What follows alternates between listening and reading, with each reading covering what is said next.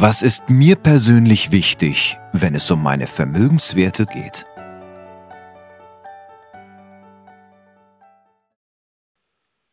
Herzlich willkommen, meine sehr verehrten Damen und Herren, zu einer neuen Folge Estate Planning, der Expertentalk. Mein Name ist Alexander Milicic und ich freue mich ganz, ganz herzlich darüber, dass ich einen der besten Bank- und Kapitalmarkt-Rechtsexperten heute im Podcast begrüßen darf. Herrn Dr. Christian Weigel, ich grüße Sie. Schönen guten Tag. Schön.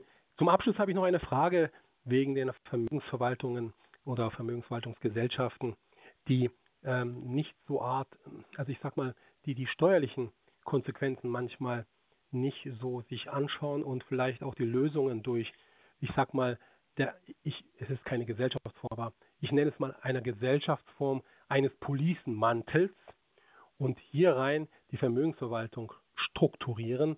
Äh, warum das noch nicht so angenommen wird am Markt, wundert mich doch sehr, denn der Kunde hat massive Vorteile und der Vermögensverwalter hat quasi nur einen gegenüber, einen institutionellen, das ist quasi dann der Anbieter dieser Police und alle sind happy.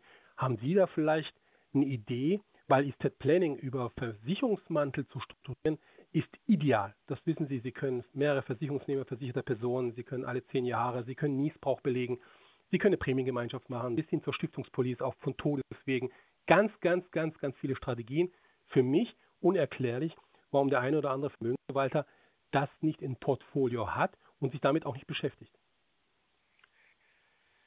Ganz kann ich Ihnen das auch nicht erklären, warum hier diese Abrundung der Assetklassen und auch der Rechtsformen zu wenig gelingt.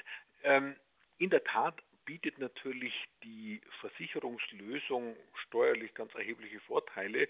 Man muss eigentlich, wenn man größeres Vermögen hat, eine Gegenüberstellung machen. Wie sind die steuerlichen Auswirkungen eines ganz normalen Portfolios? Wie sind die steuerlichen Auswirkungen, wenn das Vermögen in einer Immobilie ist?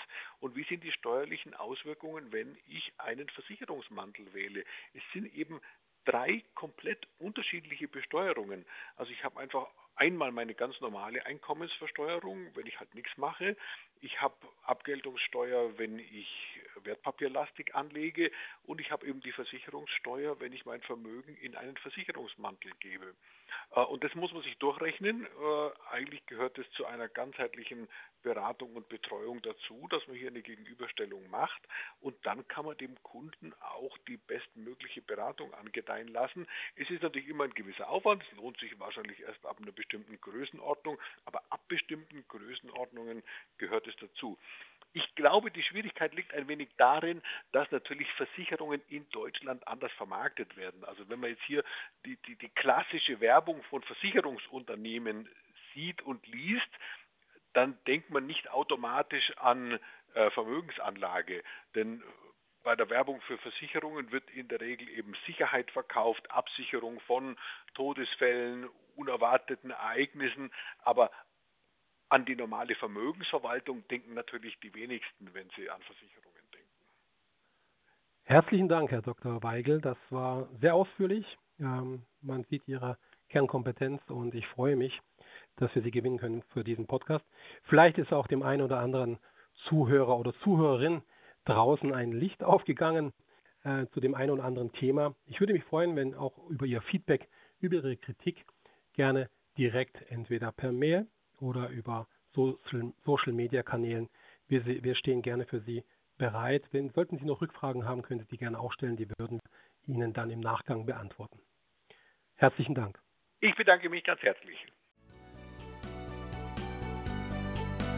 Wie kann ich individuelle Lebenswerte schaffen und nachhaltig schützen? Und vor allen Dingen, sollte eine sinnvolle Vermögensplanung nicht meine ganz eigene, unverwechselbare Signatur tragen?